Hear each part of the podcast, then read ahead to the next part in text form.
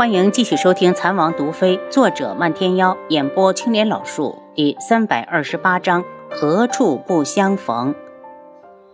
翼王听后还有什么不明白的？无双所说绝对属实，恨铁不成钢的道：“顺儿，你母后的死，因为有了前因，才有他后来的结果，怨不得无双。”东方顺有些失望。皇叔的意思是，杀母之仇不报。皇妹的死不理，翼王看着性情大变的东方顺，心里说不出的担忧。顺儿是他看着长大的，一直对他抱以厚望，希望他能挑起九月国的重任。他没有想到这件事，他还耿耿于怀，跳不出来。顺儿，你母后的事就让他过去吧，看开放下。你还有一条光明万丈的大道要走。至于颜月，你也说了，他是罪有应得，怨不得人。东方顺的双眼瞬间如同结了冰，眼中陌生的看得一王一惊，慌乱的道：“顺儿，你怎么了？”王叔，颜月是有错，可第一次的时候，颜儿明明已经跑了，是东方无双将他关了起来，才造成后来不可收拾的局面。归根到底，罪魁祸首还是他。如果不是他想利用言儿来挑起我和定王的争斗，言儿早就回古武门了。颜月就是想对他不利，也没有机会。见翼王震惊，半天说不出话来。东方顺又道：“她也是你亲侄女，难道死了还没人为她讨个公道回来？”翼王哑口无言，知道怎么说，东方顺怕是都听不进去。他心痛的看着他。只希望他早日想通，别步他母后的后尘。楚清瑶坐在马车里，饿了就吃，困了就睡，好像他来这里的几年，从来没有这么放松过。自嘲的轻笑，原来离开智王府的日子这么自由惬意。漫天妖，我想去看看药田吧。他早就想去了，可惜没时间。丫头想去哪儿，咱们就去哪儿。漫天妖给车夫指了方向，马车飞快地往山区而去。到了那边，并没有惊动任何人，只是找了间茅屋住下。这边的药田刚破土而出，远远一望绿油油的，很喜人。没事的时候，楚清瑶会在田垄间来回的走动。远山近水，清风药田，风景秀美如画，看得他都不想走了。第十五天的时候，他和漫天妖重新坐上马车，离开了山区，依然是漫无目的，随便选了一个方向就一直往前。丫头，我们就上南方吧，北方这时候都下雪了。漫天妖，去独门吧，我想看看妍儿。好，就去独门。漫天妖宠溺的一笑，丫头，你早该去了。那里才是你的归宿。楚清瑶看着他，像个孩子似的傻笑，忽然也跟着笑了。漫天耀，你跟我四处游荡，你不要你的独门了吗？独门要是因为我不在就被人灭了，没有存在的必要。漫天妖说的浑不在意。独门之所以敢出事，靠的不是他一个人。燕红夏找到了没有？提到独门，楚清瑶自然想到了他。有线索显示，救走他的是大长老。漫天妖冷笑：“那个老东西什么时候这么念旧了？”你对燕红夏做了什么？楚清瑶一脸好奇。如果不是死心了，燕红夏为爱不顾一切的性子，怎么可能会走？也没做什么，他不是想毁了花娘的脸吗？我只是用了同样的法子。漫天妖道：“反正不过分，没要他的命。”容貌对女人来说重过一切。他看他一脸的惊慌，漫天妖对他翻了下眼睛：“丫头，我也是有脾气的。这世上我只对你一个人好，其他人惹到我不死，也能让他自己不想活。”看着他突然冷下来的俊颜，楚清瑶嘴角挂着淡笑。如此漫天妖，他喜欢。晚上的时候，他们进了丰城。漫天妖道。过了这座城，再往北走就冷了。我们歇两天再上路。在丰城找了家客栈住下。第二日是个晴天。漫天妖道：“丰城曾经有一个独门联络点，我带你过去看看。还有人在？怕是好多年了。当年独门出事，便失去了联络。既然来了，一定要去看一眼。你怎么会知道这些？当年你才多大？楚清瑶问。漫天妖指起他的手，眼中带着一抹读不懂的颜色。丫头，你能不能不要这么聪明？我自然是听老门主说的。他说，当年他与夫人就在丰城相识，所以丫头，我一定要带你去看看。楚清瑶有些莫名其妙，不过既然有两天时间去看看也无妨。别坐车了，我们就走过去。天天坐，腿都麻了。漫天妖点头，两人步行前往。阿优，忽然他耳中传来一声呼唤，他一愣，一定是听错了。在这丰城，他可没有认识的人。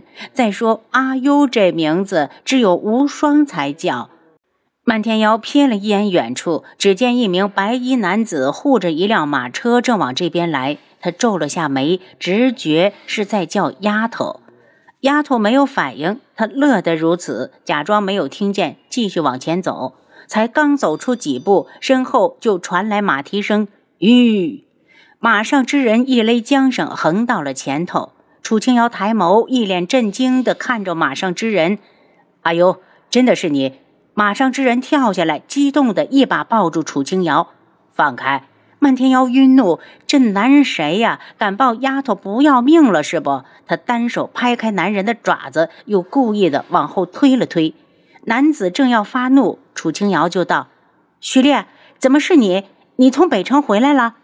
许烈收回目光：“是老将军退役了，我负责护送。”许烈目光灼灼，整个人都被狂喜淹没。一别多年，没有想到还有机会再次见到阿优。李老不在军营了，楚清瑶有些急。那军营里还有大夫吗？以前因为没和一门闹僵，每年会有往天穹输送大夫，如今已经不可能。许烈笑道。李老在北域时自己带了不少徒弟，如今他要告老还乡，马上就会有徒弟顶上。楚清瑶这才放心。如果军中没有大夫，只要战火一起，将士们就完了。见他如此关心将士，许烈感动不已。阿优，我替大家谢谢你。那声王妃，他说什么也叫不出口。马车也到了近前，楚清瑶问许烈：“车上坐的可是李老？”正是李老，李老是丰城人，从军营退下来后，想在这儿安度晚年。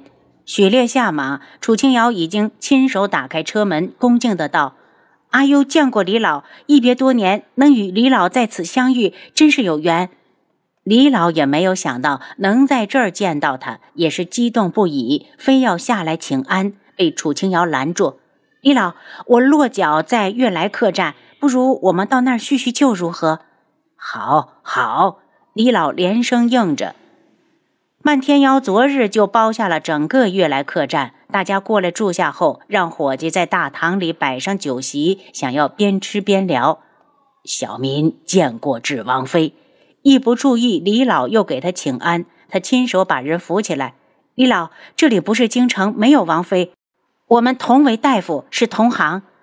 李老一愣，许烈笑道。阿优说的对，没有王妃，他还是喜欢叫他阿优。漫天妖哼了声，不悦的道：“丫头尊敬李老，愿意与他以朋友相称，跟你有什么关系？你是轩辕志手下的兵，看到王妃一点规矩都没有，就不怕他记恨你？”许烈苦笑：“早就记恨了，好吗？自从当初在军营被王爷敲打后，他就一直没离开过北域，就连每年的探亲假都省了。这次要不是主帅钦点他来护送，他也不会回来。行了，赶紧坐下吃饭。”楚清瑶警告的看了眼漫天妖，他斜了眼许烈，才坐下。入座后，李老犹豫道。阿优，你怎么一个人来了丰城？王爷呢？王爷在京里，是我和朋友一起过来的。这位是李老，看向漫天妖，觉得他气质不凡，不像普通人。特别是这一身亮丽的飞衣，仿佛他的身份呼之欲出。楚清瑶也不瞒他，把漫天妖的身份讲了出来。李老听完道：“阿优能与独门中人走到一起，想来独门与天穹的关系也很密切，这也是可喜的一件事。漫天妖不乐意了，讥笑出声：“我是与丫头关系好，天穹死活管我独门何事？”李老脸一红，却没发怒。从北域行来这一路，已经听说天穹如今的处境。既然一门靠不上，能和独门亲近也好。他想了想。阿优如今有何打算？暂时没有，等过一段时间，我想开医馆。